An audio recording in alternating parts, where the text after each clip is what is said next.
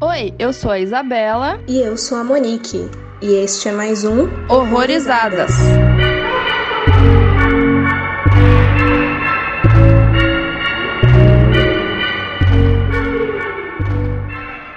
Sejam bem-vindos a mais um episódio aqui no Horrorizadas. E hoje a gente vai falar aí do Most Beautiful Island, também conhecido como Fobia, que eu acho que rende uma discussão à parte aí essa tradução, mas ele é um filme estadunidense de 2017 que vai envolver aí além do terror, o suspense e o drama, e é aquele clássico de produção com uma pessoa só por trás, basicamente, porque ele é dirigido, roteirizado e protagonizado protagonizado pela Ana Asensio. E para conversar sobre esse filme angustiante, tá aqui a Yasmine Evaristo, que também tá em muitas coisas, assim como a diretora do filme que a gente vai falar hoje, né, Yasmine? É, eu sou Yasmine Evaristo, eu tô aqui atuando em várias mídias, sou cofundadora do site Longa História, escrevo também, além dele, escrevo pro Clube da Poltrona, pro Music Non Stop, e é isso, dentre as milhares de coisas que eu faço.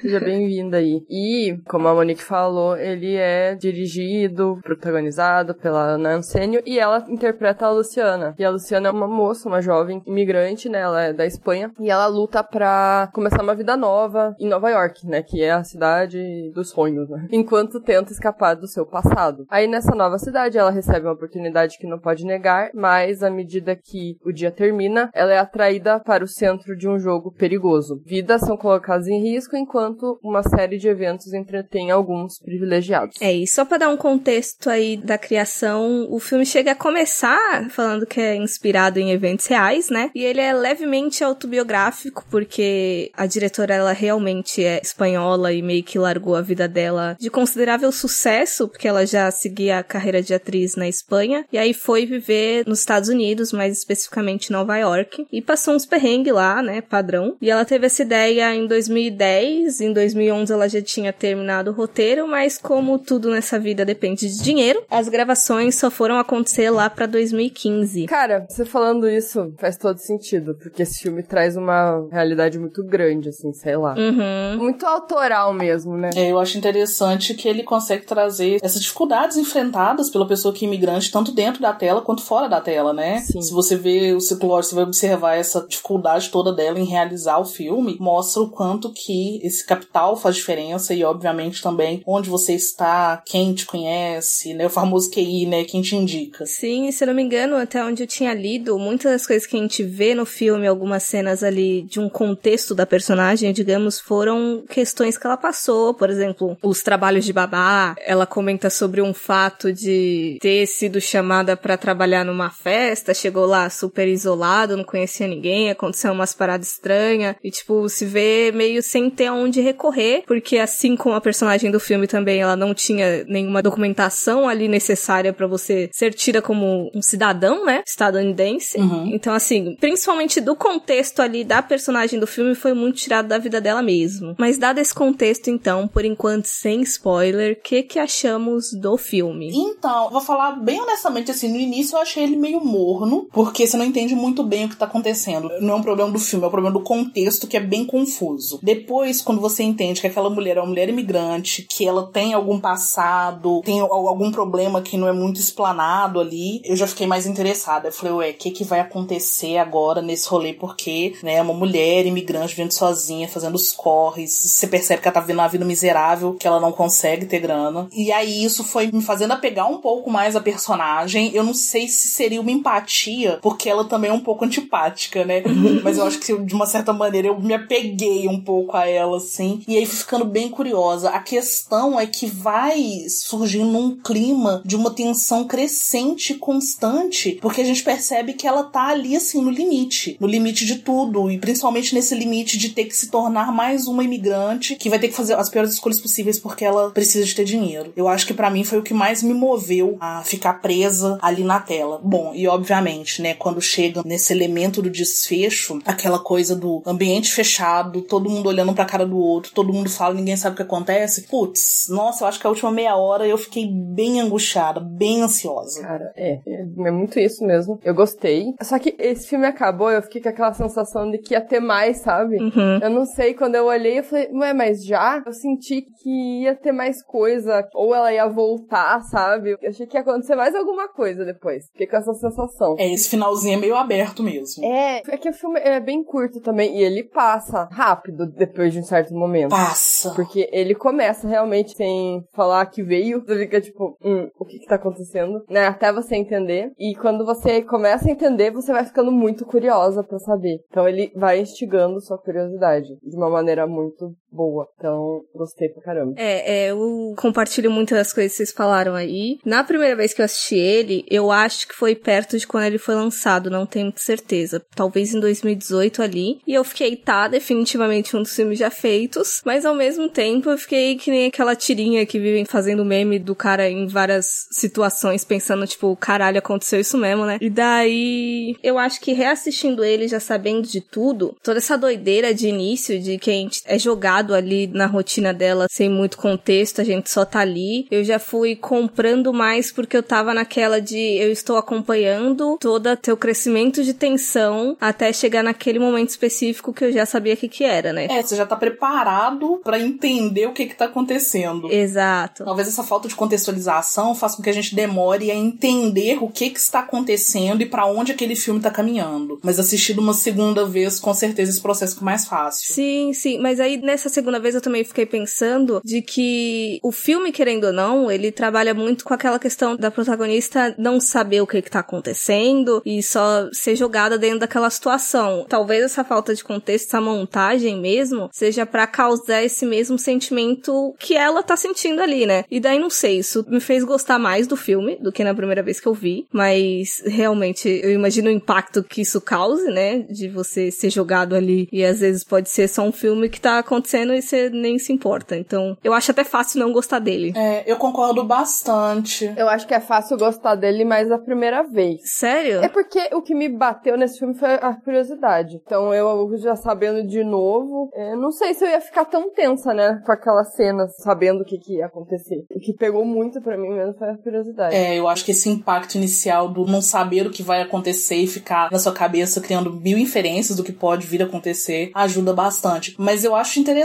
porque se a gente já consegue entender esse contexto da pessoa vivendo como imigrante num país onde ela não domina muito bem a língua, onde ela não entende a cultura e tal, eu acho que isso já promove um pânico crescente, né? Eu sempre fico pensando assim, nem tô pensando em outro país, né? Porque eu nunca saí do Brasil. Mas eu penso assim, gente, como que eu me sinto completamente deslocada quando eu tô em outra cidade? Uhum, já tem diferença. Você perde esse referencial, você não vive na mesma cultura, você não sabe às vezes muito bem qual maneira que as pessoas se portam. Eu acho que isso já provoca uma certa angústia. Uhum. Óbvio que é muito pessoal isso pra mim, mas eu acredito que possa ser um gatilho interessante pra mover essa sensação de incômodo que o filme promove ao longo dele. Uma coisa que me pegou bastante nesse filme foi a diferença de pensamento das duas moças ali que estavam conversando no bar, né? Parece que uma é totalmente alienada da vida e a outra tava mais pé no chão e sabia que ela podia realmente acabar morando na rua, né? Uhum. Não é assim que a coisa funciona, né? Você tá na cidade que realmente mil oportunidades vão acontecer na sua vida, né? Não é bem assim. Tipo, aquele mito de Nova York, o mito da cidade de sonho. Eu achei interessante também, não só o filme ser dirigido por uma mulher, mas ser uma protagonista mulher, porque você sempre tá ali muito sujeita a essa questão da sexualização da pessoa imigrante, né? Uhum. E eu acho que ela consegue abordar isso o tempo inteiro. Principalmente, assim, naquela roupa que elas vestem pra poder panfletar pro negócio lá de galinha. Uhum. Como que aquilo é hipersexualizado e como que é isso, da exploração do corpo. E é doido isso, porque quando tá chegando naquele clímax more, né? O meu medo maior era realmente essa questão ligada à violência de gênero. Era isso que eu tava pensando especificamente. Eu acho que provavelmente por ser uma mulher por trás das câmeras e protagonizando também, sabe jogar muito bem com isso e você sabe que esse era o medo dela principal. Sim, nossa, eu quero muito voltar nisso na hora que a gente puder falar com spoiler. E como que a minha angústia ela foi crescente por conta desse assunto, desse medo, dessa violência. E uma coisa também que eu acho que corrobora muito também pra questão da tensão é que os acontecimentos do filme são num prazo curto, porque se eu não me engano, do começo do filme pro final é menos de 24 horas. Então é tipo um dia na vida daquela protagonista. Realmente a gente só é jogado ali na rotina dela e se vira aí pra entender, com os pequenos detalhes que vai dando, assim, que a gente vai pegando, né? Cara, o pior é que é como é só um dia, você sabe que aquilo vai repetir amanhã, tá ligado? tipo, ela vai estar tá fudida amanhã de novo, entendeu? Até acabar o dinheiro dela. Sim, nossa. É muito perrengue que ela passa, meu Deus. Sim. Mas então, antes da gente ir pros spoilers de fato, eu acho interessante a gente deixar um aviso aqui que caso você tenha fobia com insetos ou com aranhas, este não é um bom filme para você pegar para assistir, porque tem umas cenas bem angustiantes, então é bom deixar avisado. É. E é de verdade, não é nem CGI, então pior. É, graças a Deus.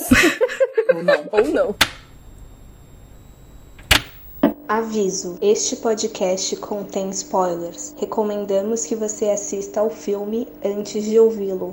E assim, uma coisa que eu achei interessante é que o filme começa seguindo algumas mulheres, e eu tinha esquecido completamente disso quando eu fui rever, mas a gente tem um contexto depois de quem são essas mulheres, né? Porque acredito que a maioria, ao menos, elas acabam naquele experimento final, não sei se eu posso chamar assim também. O que eu gostei dessa cena é que a gente não sabe da realidade das pessoas, sabe? Às vezes as pessoas estão passando na rua e a gente não faz a mínima ideia do que elas fizeram ontem à noite, né? Dos perrengues que elas tiveram passar para sobreviver. Caralho, é isso. Sim, e eu acho acho que a postura que elas têm, assim, ao estar tá caminhando, elas estão completamente deslocadas daquele ambiente. Você percebe que elas estão o tempo inteiro ali procurando por algo, estão tentando se situar. Essa cena da moça negra, mesmo quando ela para, pede informação, você percebe que ela não tem muito conhecimento de por onde que ela tá andando. E eu acho que esse sentimento ele fica muito nítido ali, justamente nesse momento dessa festa, desse lugar estranho onde elas se encontram todas ali. Elas não sabem onde elas estão desde o início do filme. Elas nunca entendem o que que tá esperando nelas nesse futuro próximo próximo. Uhum. É, eu ia falar dessa parte da festa depois, né? Porque essa foi uma cena que bateu a ansiedade e deu muita raiva daquela menina lá, aquela Olga. Que, tipo, ela falava com a mulher, ela não respondia, dá vontade de chacoalhar. Ah, caralho, fala comigo, pô. Eu fiquei muito brava com aquela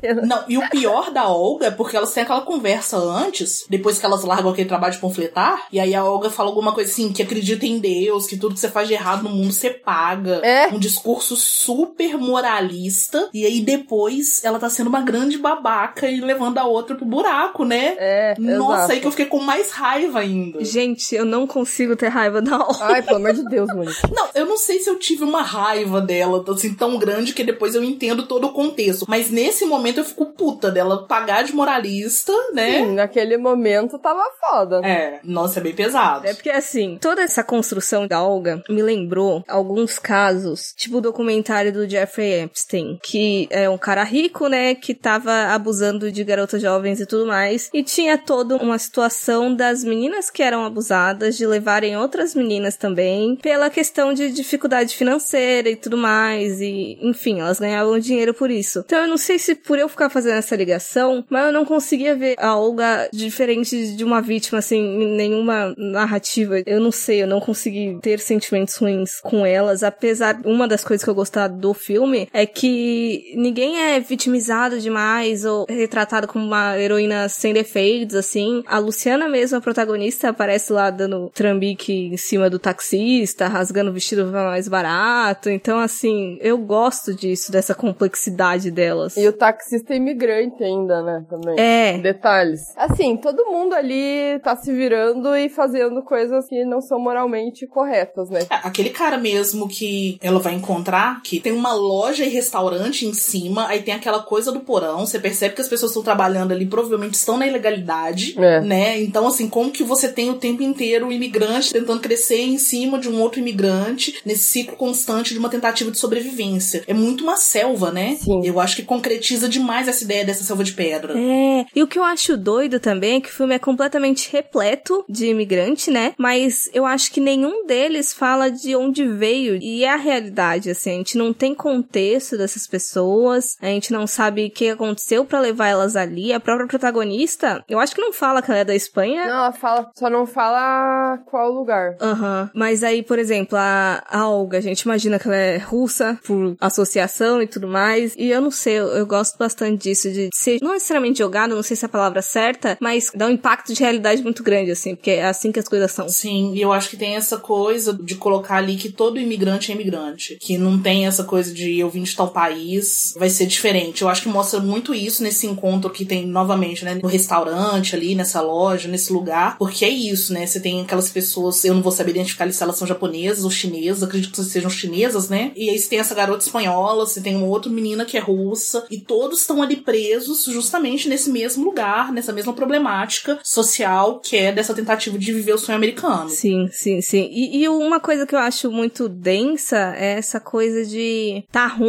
mas voltar é pior, por inúmeros fatores. Cara, é, é uma coisa que a gente não consegue saber a realidade da pessoa que saiu de lá pra viver um, um pesadelo aqui, né? Então a gente pensa, caralho, deve ser muito pior lá, porque ela não quer voltar, simplesmente assim. Uhum. Isso com países que estão em guerra também, né? Isso daí já abre pra um- outras coisas. Uhum. Mas aquela cena do restaurante, quando ela chega ali, eu já pensei, cara, vai embora, cara, esse lado, Abino. Nossa, sim, tem muito cara de vai dar uma merda enorme. Sim, porque vai aumentando a estranheza. Ela chega, o cara olha estranho, aí ele já abre um alçapão. Eu falei, gente. Aí sai um homem dali que chama ela, daí ela vai. Eu falei, meu Deus, onde é que ela tá indo? Onde é que ela tá se enfiando? E como ela sendo mulher e tá sozinha ali, né, naquele ambiente, não, eu digo assim, sozinha porque não tem ninguém que vai ajudar, né? Uhum. Então, ela tá realmente arriscando a própria vida. E, ou não, sabe? Porque a gente não sabe, né, o que vai acontecer. É um sorteio ali, né? 50-50. É, e eu acho que todos os elementos que vão sendo construídos naquele momento te deixam mais tensa ainda, né? Você não pode ir de bolsa, você não pode levar o celular, não anote o endereço, decore ele. Olha como que isso é tudo, assim, indicativo de que você tá indo pra um lugar do qual talvez você não volte, viva. Exato. Você vai sumir aqui e ninguém vai te achar. A única base que ela tinha era a referência da amiga, que daí já entra naquela coisa, ah, por que que eu vou desconfiar, né? Se foi uma pessoa que eu conheço que me indicou, vou lá, né? Vou substituir ela, vou fazer o trabalho dela. Então, assim, naquele primeiro momento eu até teria aceitado, porque, ah, não, é bem de boa, você vai ficar parada ali, não vai fazer nada, vai ganhar uma grana boa. Uhum. Só que daí quebra com o que ela mesma falou. A grana fácil assim, tem alguma coisa por trás. Aí eu fiquei, ué,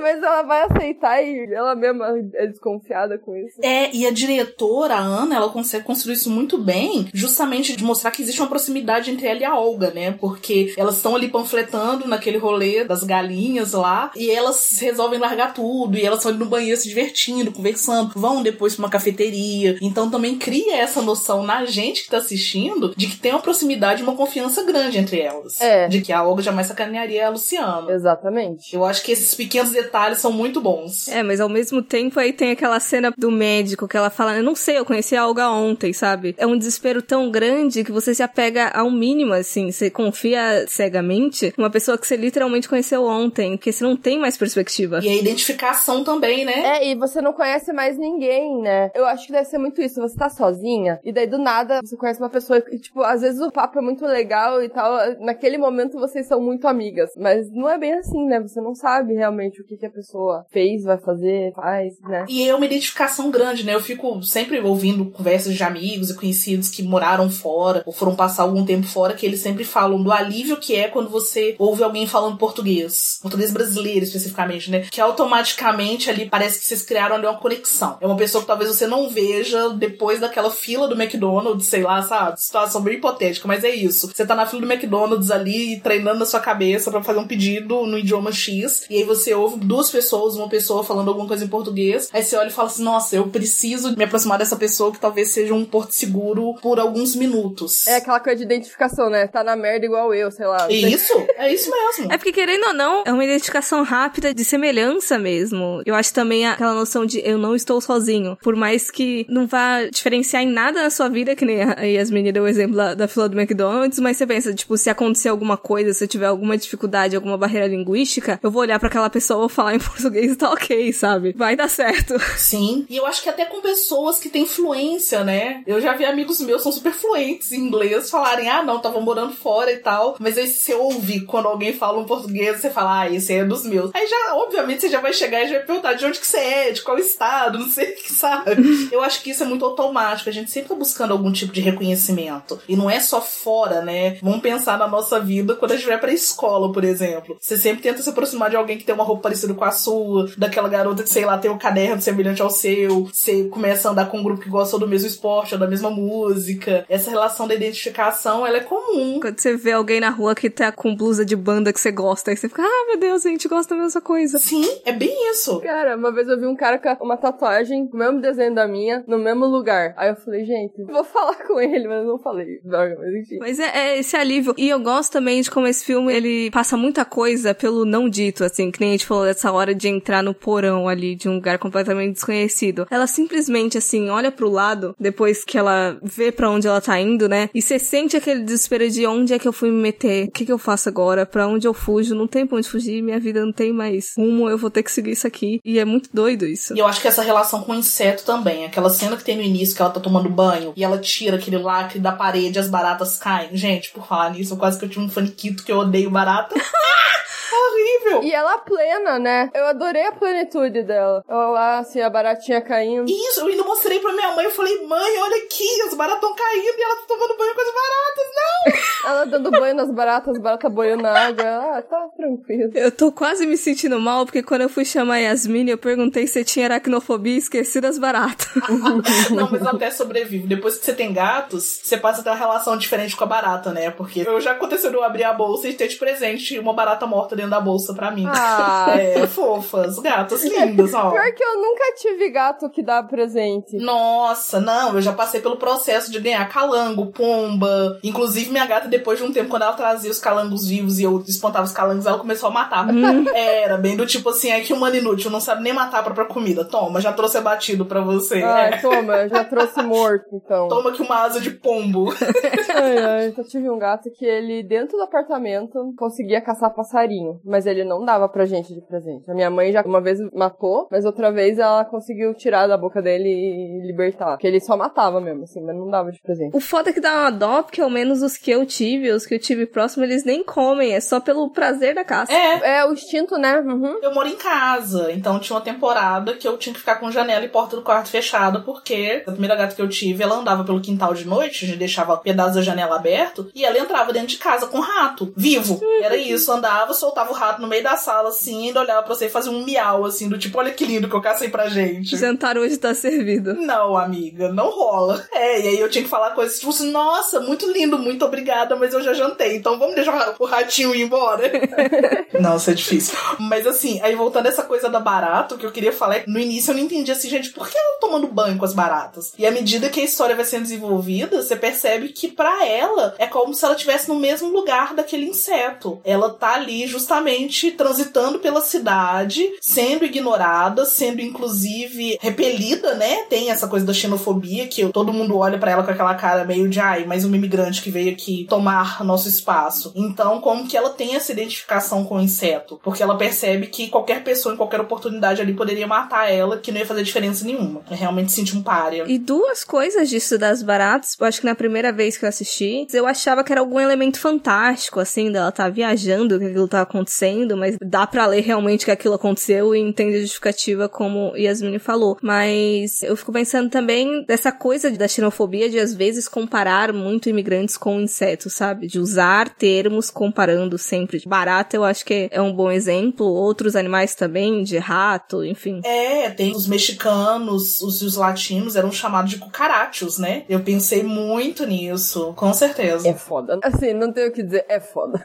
E puxando disso de inseto, a gente tem todo o experimento ali, né, que acontece pra aquele lugar que ela vai. e- É, e eu fiquei pensando, assim, né, nessas aranhas que eles descrevem, né, como aranhas venenosas e tal. Será que era mesmo? Porque seria tenso pra caralho, né? Mas vocês lembram que tem uma moça que não volta? Sim. A primeira volta e sai, a segunda não volta, que é a hora que rola o desespero entre todas elas. Ah, não, mas eu digo se eles usaram na produção mesmo. Ah, não, na produção. É, não, na, na produção eu acredito que não. É, não, eu vou deixar aí alguma entrevista na descrição. Inclusive, aquele cara que a gente vê no filme é o profissional que eles contrataram mesmo pra fazer as coisas de inseto relacionado à produção. Ah, sim. Mas ele pesquisou espécies bem asquerosas, assim, eu acho que até das classificações que ele usa no filme. Só que aí ele pegou insetos que se assemelhassem fisicamente, mas que não fossem tão perigosos, assim. Ah, que ótimo. Mas mesmo assim, antes de começar as gravações, ele chegou lá pra diretora e falou: então, você tem que assinar esse documento aqui, que se der merda, a culpa não é minha, assim, é ela, mas como assim? Você falou que era inofensivo. Ele, filho,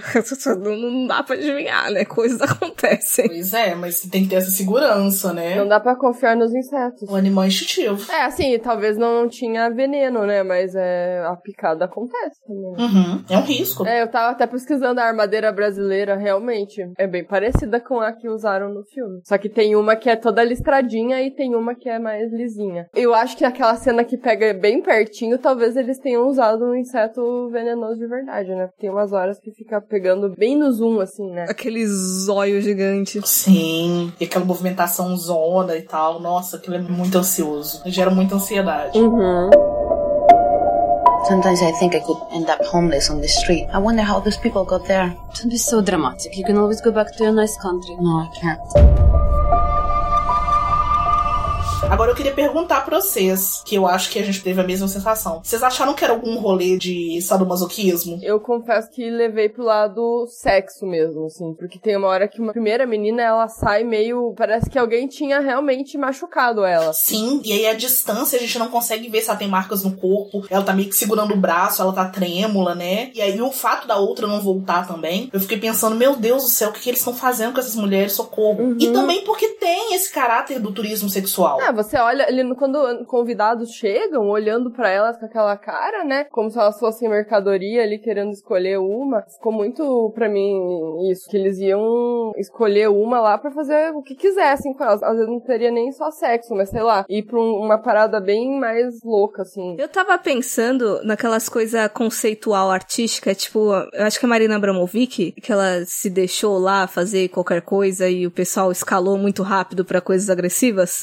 Eu tava pensando em alguma parada parecida, mas envolvendo violência sexual também, coisa de gênero, porque é aquele pavor que um monte de mulher aqui de vestido preto curto e um monte de pessoa olhando, quase comendo com os olhos, você fica, que porra que tá acontecendo, velho? Eu só consegui pensar nesse caráter sexual mesmo, mas assim, é muito trauma provocado. Duas coisas que me vieram à mente na hora. Foi 8mm com Nicolas Cage, que tem essa coisa dessas mulheres que eram todas chamadas pra fazer o pornô, e eram os pornos snuffs, né, realistas, com as violências, assassinatos e tal, as mutilações. E eu sou super traumatizada por aquela série de livros, o Stieg Larsson, aquela série Millennium. Ah, Que tem a Lisbeth Salander e tal, porque ele fala justamente desse turismo sexual. E aí, os três que ele escreveu, né? Todos os três livros falam desse rolê mesmo, da galera rica que paga pra poder usar sexualmente, pra poder objetificar e violentar mulheres. E aí você tem várias descrições que não são só o estupro do ato sexual, né? Você tem o estupro também e a violência por meio de objetos, de espancamento e etc. Então eu fiquei muito presa a isso. Eu falei, meu Deus, é o que tá rolando ali. E aí essa primeira mulher que sai também toda trêmula, eu falei, cara, o que, que tá acontecendo? E aí tem outra coisa, tem a fala da mulher lá, que é a, seria a cafetina, né? Que ela diz que bom que algumas já vieram e voltaram e outras estão aqui pela primeira vez. Uhum. As que vieram e voltaram estão ali, assim, numa tranquilidade bem entre aspas. Que dá a entender que é um rolê de prostituição também. É. Então é isso, né? São esses vazios. Você tem uma série de lacunas que não são preenchidas. E aí, óbvio, sendo mulher e ouvindo essas histórias todas e lendo tudo que a gente lê sobre violência de gênero, é claro que a nossa mente vai partir pra esse ponto. Não que seja menos impactante o fato de ser o uso de insetos e um jogo ali de vida e morte, que você não tenha o toque do humano, né? De uma pessoa. É, tem toda a questão psicológica, né? Exatamente. E, e você sabe que você pode morrer a qualquer segundo, porque o bicho é instável e se ele quiser ali picar, ele pica e pronto, entendeu? Não, fora que você pode inclusive infartar, né? Exato, antes do veneno ainda. Se uma daquelas minas tiver o coração mais fraco, algum problema, você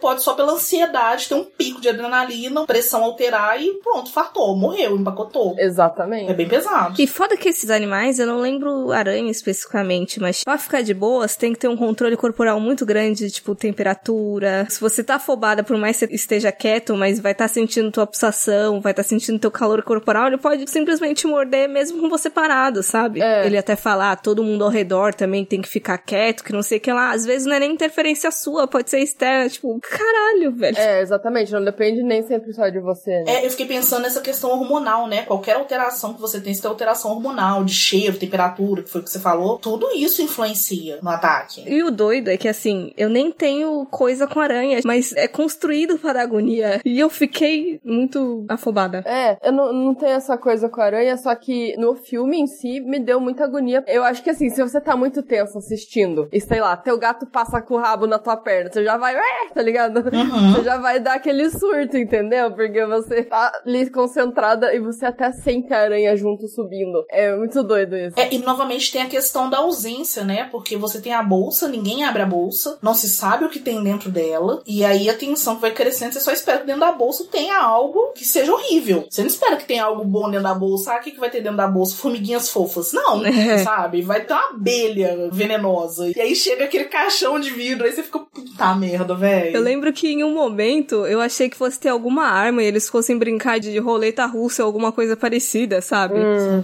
Agora eu fiquei muito surpresa de como que, sendo apenas um inseto, ainda assim a tensão é mantida. Porque o que a gente vê muito em filmes de suspense, de terror, é normalmente uma quantidade muito grande de insetos, né? Aracnofobia tem aquela coisa da aranha grande. Eu andei assistindo um recentemente que é uma coisa das larvas, que é o medo na cidade dos zumbis, do Fult. E aí tem uma cena, assim, que rola uma questão sobrenatural lá, e aí rola um, jato de vermes. E é muito verme, porque inclusive faz questão de mostrar o chão, aqueles vermes todos se debatendo, e no corpo das pessoas e tal. Então tem essa coisa do excesso. E a Ana consegue fazer isso, ainda assim, ser tenso, com um inseto só, mas, obviamente, a descrição, né? Porque aquela descrição que vai falar, não, essa é uma aranha armadeira, ela vai picar você uma vez, vai picar repetidamente, você vai morrer. Cara, você tá doido. Um bicho só faz um estrago enorme. PS, não tem antídoto nos Estados Unidos. Ah, obrigada pelo aviso. Não tem antídoto, é. poxa, que da hora. Esse é um dos motivos de eu ter gostado mais na revisão, porque assim, ele vai alavancando até aquele momento você já tá, tipo, exaurido, assim, que você tá mais assustado com o que era do que tá realmente acontecendo. Lógico que o risco ele vai te dar atenção maior também, mas eu acho que é pela crescente, por exemplo, a gente fosse jogado dentro desse experimento. Desde o início eu não acho que daria tanta angústia de ser um bicho só, digamos, sabe? Concordo. Mas como ele vai levando até aquele ponto, você já tá com aquela adrenalina toda, e aí você fica, não sei como lidar a partir daqui, só tem que lidar com isso agora. E nós, como espectadoras e espectadores, a gente passa pelo mesmo processo de desgaste emocional e psicológico que elas estão passando ali. Uhum. Então é óbvio que mesmo que seja ah, uma aranha só, eu preciso de tentar ficar calmo. Como que você vai ficar depois desse processo todo de não entender o que está acontecendo e de saber que a sua vida está em risco? Mesmo sem saber por que ela está em risco. Então você já chega completamente desestruturado. Existe essa ação masoquista de desestabilizar antes. É realmente provocar o medo. Sim, e eu fiquei pensando também, eu não sei se é esse o termo que as pessoas normalmente usam, mas de pornografia da dor, né? E daí eu já puxo o próprio experimento em si, que nem esses programas que humilha pobre. De por que que esse tipo de coisa faz sucesso, sabe? Dos espectadores se sentirem melhor sobre as condições deles, sobre não estarem passando por aquilo também. Eu fico pensando até da nossa relação com o horror, né? Porque é aquele medo, é aquela miséria controlada, né? Porque, tipo, beleza, tá acontecendo tudo aquilo dali, mas não sou eu. Tem coisa pior do que o que eu tô passando, sabe? E também porque você sabe que é uma ficção, né? É, eu acho que é mais por isso. Por mais que seja uma ficção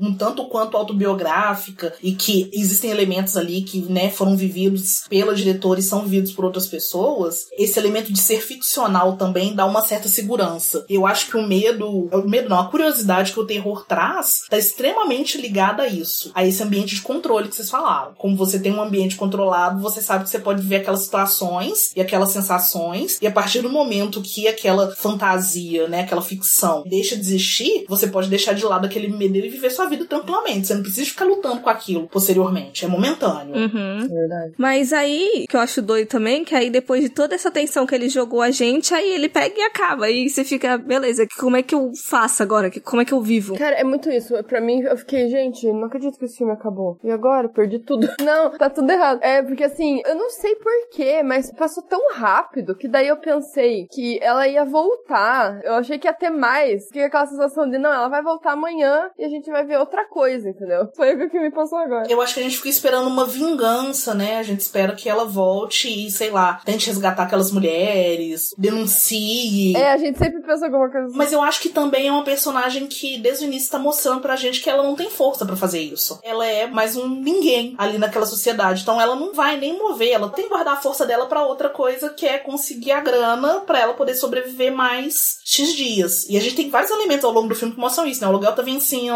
ela não consegue pagar o taxista, ela tem vários empregos para poder seguir, arrecadar o mínimo ali para ela conseguir comer. Inclusive, a gente não vê ela comendo praticamente durante o filme. Daquela come aquele sorvete com uma cara tão, tipo, eu preciso de um sorvete igual, porque me deu muita vontade de comer aquele sorvete do jeito que ela tava comendo, assim. Sim, ela não tem a grana, né, ali pra pagar o sorvete das crianças nem o dela. Então você percebe que é tudo sobrevivência. Ela poderia até voltar, mas se ela voltar, como que ela vai ter uma outra oportunidade, talvez? Não sei. Não, mas eu acho que assim, se ela voltar pra trabalhar ali, vai ser só pra isso. Não vai ser pra tentar mudar alguma coisa. Porque eu acho que esse filme é muito cada um pensa por si, assim, cada um pensa no seu. Porque senão aquela menina lá não teria indicado ela. Ela tava pensando no dela, né? É, é a sobrevivência o tempo inteiro. É um dia de cada vez e amanhã a gente faz um corre novo. É. E é doido isso, porque a gente começou falando dessa conexão quase natural que se tem, porque ah, a gente tá na mesma situação, mas ao mesmo tempo é um sistema muito individualista, assim, que você tem que olhar pro seu próprio umbigo mesmo, porque senão você não sobrevive. Que vai, por exemplo, se ela chega lá e quer meter o louco de não, vou salvar, eu vou denunciar vocês, o que, que vai acontecer? Ela vai morrer, no mínimo. É. Sim, nesse filme não cabe ter uma heroína. Uma heroína do coletivo, né? Ela é heroína por si só. Ela mata o seu leão por dia. E ela não pode fazer isso pelo outro. Ela tem que fazer por ela, porque é ela por ela. Eu achei interessante que as pessoas ali que estão fazendo o jogo, elas não usam máscara. Porque geralmente essas coisas usam máscara, usam não sei o que pra ninguém ser identificado. Só que a gente sabe que ninguém vai ser identificado ali. Ou se for,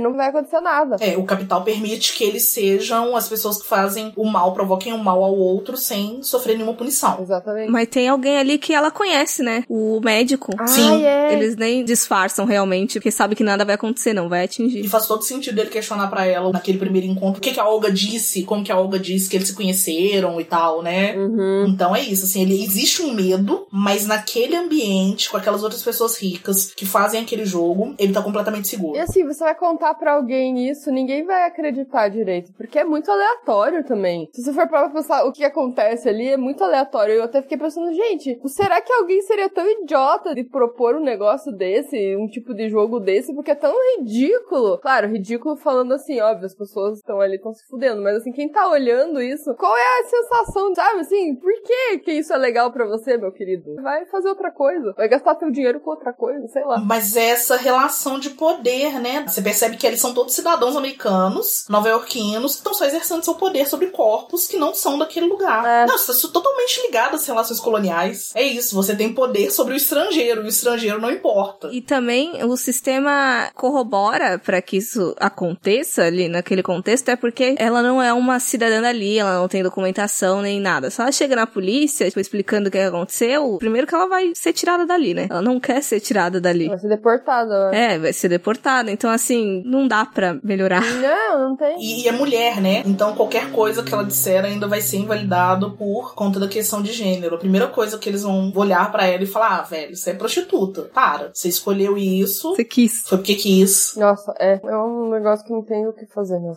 É foda. Uhum. Não, eu lembrei de umas pontuações, não necessariamente disso que a gente tava falando, mas duas coisas que me pegou também, que me deixou meio barulhada, é uma hora que a Olga fala de, ah, eles precisam de gente como a gente. O sistema não continua rodando. Não dá pro rico ser rico se não tiver gente submissa a ele, né? E só aquele panfletinho do estudo da pesquisa com óvulos e tudo mais, e de tipo, existem outros experimentos socialmente aceitos de uso de corpos e tudo mais, e enfim. Sim, eu acho que é uma relação boa de se pensar no uso desses corpos que são desconsiderados, né? São animalizados, são bestializados, são considerados objetos. Isso tá o tempo inteiro correndo ali na trama do filme. Sim. Gente, vocês entenderam o motivo do nome do filme? Por causa da cidade de Nova York mesmo, eu acho. Se não me engano, é uma ilha. É uma ilha, isso. Ah, referência ao nome da cidade. Ah, tá. Não tinha pensado nisso. Qual que é o título em português mesmo que você falou? Fobia? Ah, é mesmo. Em português eu acho que estraga muito. Eu também acho, eu gosto mais do título original. Uhum. Tá, tudo bem, a gente pode levar isso pela fobia com relação aos insetos projetos, e aí fazendo essa relação com o imigrante, dá para falar dessa fobia social, dessa xenofobia também. Uhum. É, é interessante, mas eu gosto do título original porque cai naquela coisa do sonho americano, né? Vou para Nova York, vou conseguir fazer minha vida dar certo, porque essa é a cidade das oportunidades. E não é bem assim. Nossa, no final, quando ela tá tomando sorvetinho, tem um, um outdoor, não sei se vocês separaram, falando Big Apple, Big Dreams. Sim. Nossa, eu acho que a maioria das pessoas que vão, eu conheci um cara que ele não foi pra Nova York, ele foi acho pra Londres morar lá. E assim, a maioria das pessoas não vai trabalhar com o que se formou, se você é formado, enfim. É oportunidade de trabalho, as- mas subemprego, né? É, eu tenho muitos amigos que foram por conta de intercâmbio, ou de estudos, ou ainda que não foram pra estudar, mas foram pra conhecer, pra ter uma experiência com a língua. E aí eles foram bem mais seguros. Mas tem o caso do irmão de uma amiga que ele foi até junto com esse pessoal de missão, de igreja e tal. E ele teve um choque de cultura grande porque ele achou que lá ele teria o mesmo status que ele tem aqui por ser de uma família conhecida dentro da igreja, que faz muitas ações sociais. E aí ele chegou lá com cinco, seis meses, não sei que ele tava, na correria de arranjar emprego. O único emprego que ele arranjou foi de entregador. Uhum. E ele trabalhava nesse subemprego, uberizado, ciclista de iFood, sabe? Uhum. Não podia nem ter uma moto, porque tinha que ter carteira, tinha que ter uma grana que ele não tinha pra investir, de bicicleta e, óbvio, passando perrengue. Porque pensa você fazendo entrega de bicicleta em pleno inverno em Manhattan. Não. E aí, assim, beleza, você pega nevasca de bicicleta. Se você quebrar uma perna, se tiver uma gripe, não vou nem falar em quebrar uma perna. Se tiver uma gripe, você não tem um plano de saúde. Você não tem grana pra bancar um hospital. Ai, lá é tudo caro. Não existe o SUS. Então, tipo, qual é a medicação que aqui você consegue de, graça? Um cara falou que pra você chamar uma ambulância custa uns 2, 3 mil dólares. Sim. Eles recomendam que você chame um Uber, porque você não pode chamar uma ambulância se você não tiver dinheiro. É muito perrengue. E sem contar que, tipo, beleza, você fica doente, aí você, ah, não dá pra eu trabalhar, e você sobrevive como sem estar trabalhando? Outra coisa que eu acho que também é, a galera não pensa muito, eu digo assim, a galera que tá aqui no Brasil e quer viver o sonho de morar na Europa, sei lá, não sei o quê, é que assim, às vezes você só trabalha lá, você não tem um, um lazer, você não vai conseguir sair pra você se divertir. É tipo, você trabalha das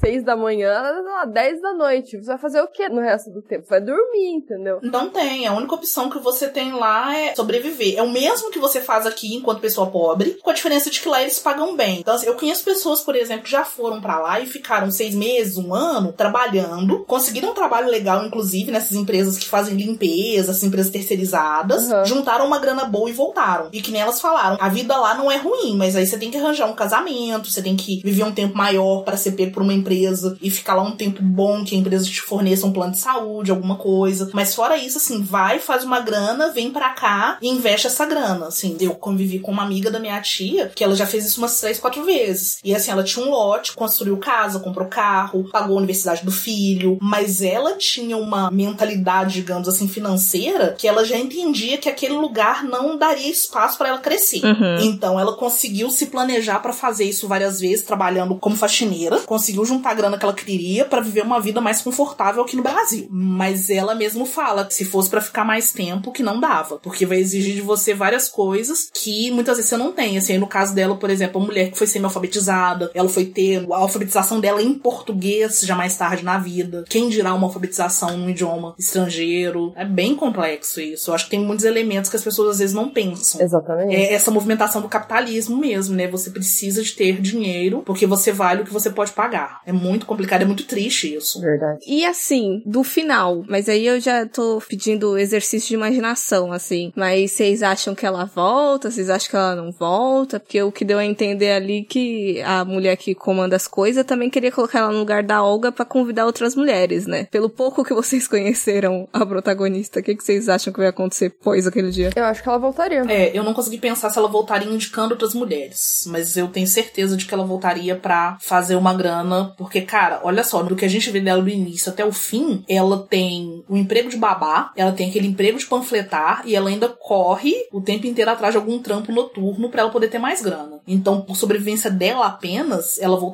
E aí me leva a pensar, óbvio, que se ela dependesse de indicar outras mulheres, provavelmente ela faria isso. Ela só mudou de lugar com a obra. É, eu acho também. Uma parte de mim quer acreditar que ela não levaria outras mulheres, mas eu acho que é questão do dinheiro mesmo, porque eu sinto que na hora que ela deita ali, claro, a gente tem a fatídica cena da barata e tal, mas na hora que ela deita, a gente vê uma coisa no olho, ela chega a lacrimejar assim, de tipo, aceitei, sabe, minha condição. Então, vou me submeter, vou levando a vida. E a gente, gente pode voltar nessa questão da prostituição, né? Eu vi um documentário durante o Olhar de Cinema, eu acho que ele chama Delfine, e aí é uma diretora moçambicana, se não me engano, entrevistando uma moça também moçambicana que ela conheceu por lá, que foi pra Europa, no caso ela tá na França, se não me engano. E ela vai falar, né, um dos motivos dela sair da cidade foi pelo fato dela ter sido estuprada e dela viver numa miséria imensa. E aí o recurso que ela encontra quando ela tá na França é se prostituir, porque ela não consegue arranjar emprego. Então tem isso, você, você cai num, num ciclo vicioso de, infelizmente, optar pela pior opção porque você precisa de sobreviver. Uhum. Eu nem sei se dá pra chamar de opção, né? Esse que é o problema. É. Falta de opção. Eu ia dizer que o filme é pessimista demais, mas eu acho que ele é realista demais, então